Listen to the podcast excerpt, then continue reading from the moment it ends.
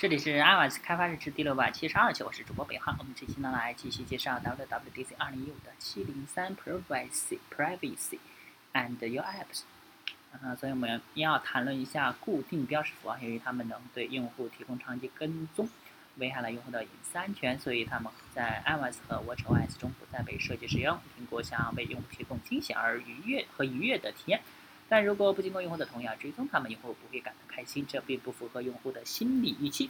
如果他们在同一标识符下被一个 App 追踪，即使当他们卸载了 App 并重新重并进行重新配置，或者采取了其他更具破坏力的操作行为，比如擦除手机记录，但最终因为固定标识符是永久不变的，用户并不能对此进行改变。就像基地之前说过的啊，我们认为让用户拥有更多控制权对隐私安全是非常重要的。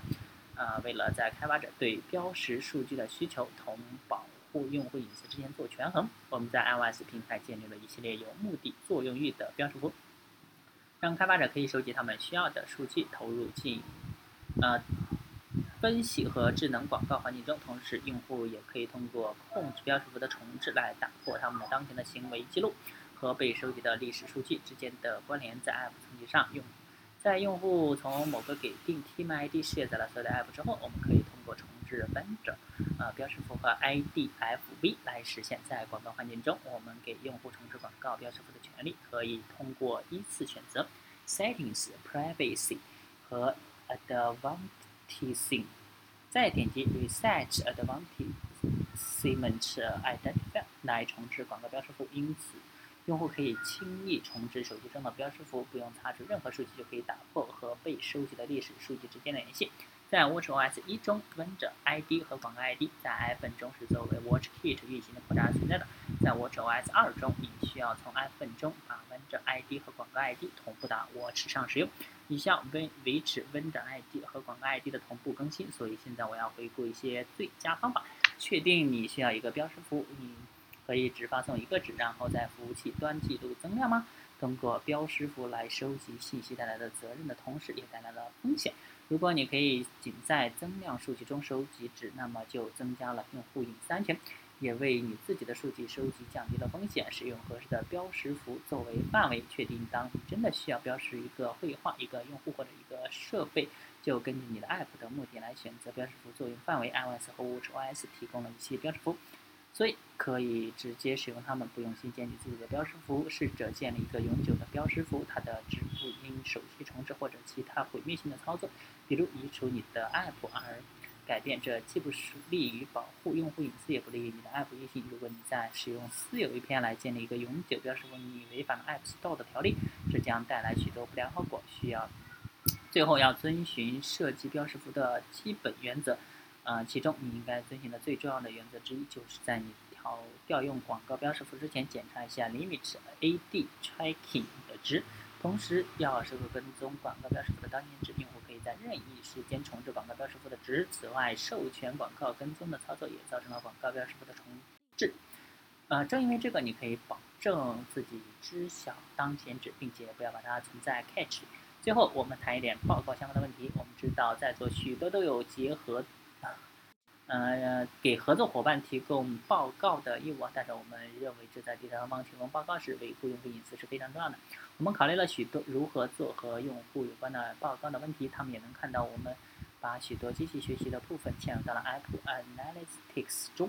在报在提供报告的过程中，主要有三个三种重要的思想和用户相关的报告所处的视野：报告的聚合以及设定一个阈值。嗯，我所说的报告的试验是什么意思呢？对于合作伙伴来说，比起想了解哪些人在频繁使用你的 App，以及提供所有的关于 App 用量的数据让他们计算，他们更想在确定计算方式定义的基础上，让我们基于数据进行计算，提供计算结果，而不是传递过去原始数据，保护用户隐私的下一步是做聚合。比比起说出哪些用户是重度用户，不如说出你有多少个重度用户。他们在整个群体中占多大比例？最后报告中需要设定阈值，呃，阀值啊。如果你需要在报告中写写你有个重度用户，而你的 App 只有一个用户，如果你对以对待群体用户的方式来提供用户信息，比如说提供邮政编码，那你就暴露了你的用户。在你提供用户信息之前，要设置一个阀值啊，确保你不会暴露用户的隐私，应该让他们以群体的形式出现。我将会讲一些关于如何提供用户数据的最优方法。在先讲在 Watch 平台上给大家提提神，在衍生的 iOS 和 OS Ten，嗯，当你想要接触到数据类的时候，操作系统不会直接提供给你数据，直到用户选择了是否能让你的 App 获取接收数据的权限才行。所以。啊，用户知道 App 用这些数据做什么，因此对你对数据的收集和使用，对用户来说就变得透明的过程。因此，在我们在提示中，呃，提供了这样一个空间，你可以在这里向用户产解释说明，啊，这就叫目的自服站。你可以针对多种受保护的数据类，把它们设定设置进你的 App 和 Info 点 Plist 中。我们认为，如果用户理解为什么你们想获得数据访问权限，你们就更有可能做出正确选择。就像。基地之前说过的那样，提防有提防着有限的不动产的可能性，让我们的意图变得透明，增加用户的控制。我们考虑过 Watch 上的 App 如何获取用户数据的问题。首先，就像 iOS OS Ten 中的那样，Watch OS 上的 App 并不能直接获取用户数据，直到获得用户的允许。然而，和 iOS 和 OS Ten 不同的是，在 Watch OS 上，用户不能选择接收或拒绝设备本身发出的即时提示，或者说那是指向 iPhone 的，正如第。基地所示的，我们可以把 iPhone 和其他配对的 Watch 视作紧密相连的用户，在其中一个平台做出关于隐私处理的决策，将会影响到另外一个设备。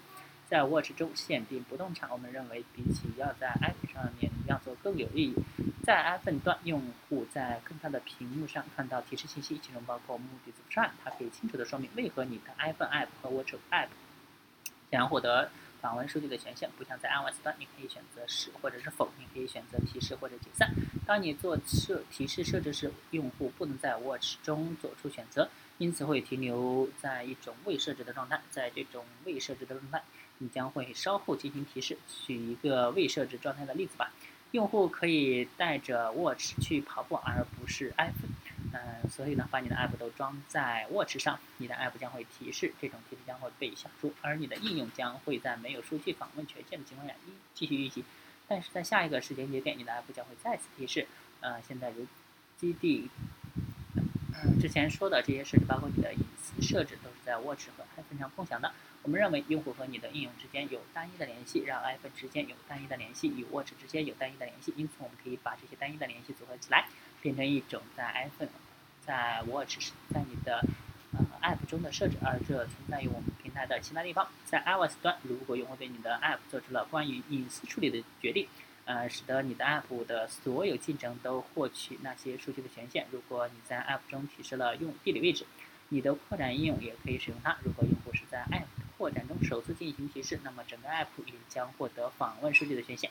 在 Watch 平台上，用户做出的决定对于所有的 Watch 中的 App，对于原有 App 以及你的 Glass，呃，还有你的 Complication 来说都是有效的。当用户给你的 App 的一部分提供许可，就相当于对你的 App 的所有的部分都给予了许可。现在你知道了，在 iOS OS 特和 Watch OS 中，我们对什么数据有访问权限，以及我们该如何提示他们啊？我们认为，一旦用户在这些平台上提供了数据访问权限，考虑如何保护他们是非常重要的。这里有一些你应该利用和清楚的一些新的安全功能。第一个就是 App 传输安全。为了在默认情况下保证用户交流的安全，我们引入了 App 传输安全体系，在 iOS 9和 OS X L Caption 的平台中应用。在默认情况下，你们在更高层级的 API 中的交流会需要用 LT 啊，不是 TLS 1.2版的加密方式来实现保密性。如果你尝试进行了连接，违反了这些要求，就会出现错误报错。啊，如果你的 App 需要向非安全域发送请求，你必须在你的 App 中的 info 点 plist 指定这些区域。如果你想了解一下细节，可以关注一下明天上午九点的 NSURL 话语网络方面的演讲，或者关注今天下午的安全性演讲。如果你真的想在 App 传输安全体系中声明一个特例，你需要在你的 App info 点 plist 中声明，然后随意设置一个或更多的这种样。现在我要谈论一下奖励卡的问题啊，在 iOS 九系统奖励卡可以出现联系人列表中。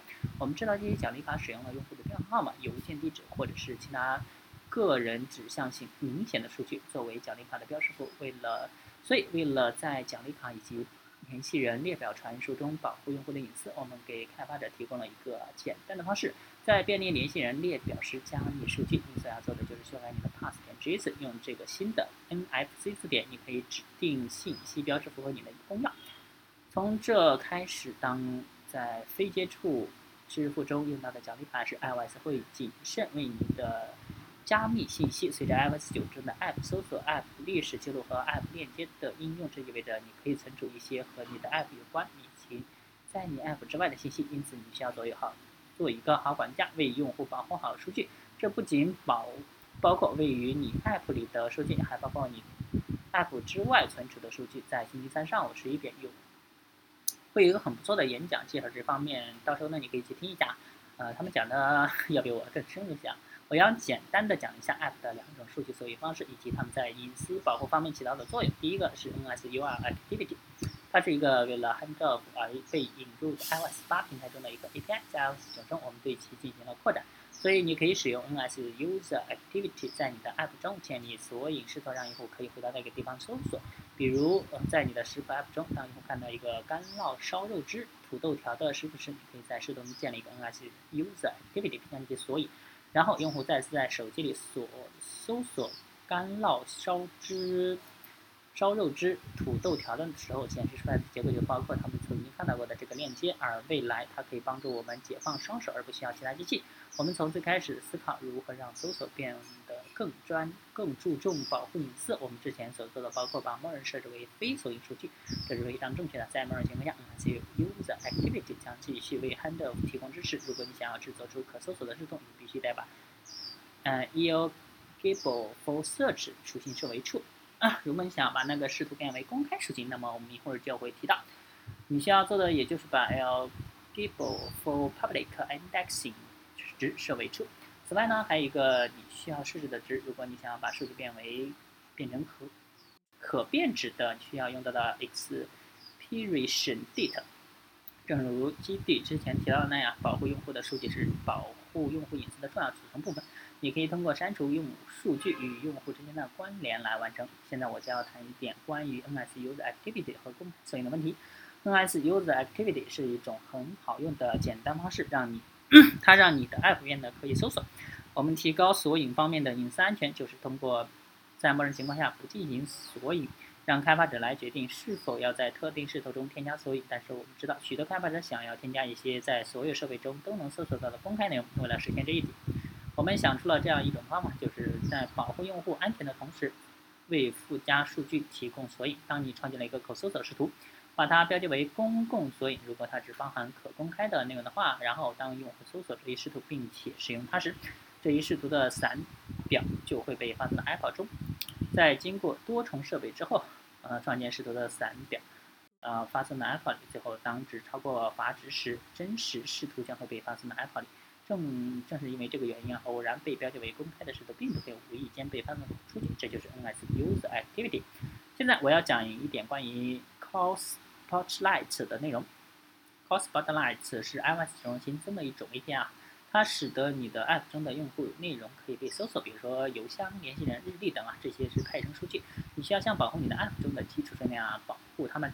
首先是要加入数据保护类，就像你的 App 中的数据存储那样。接下来要用索引中的派生数据来实现数据管理。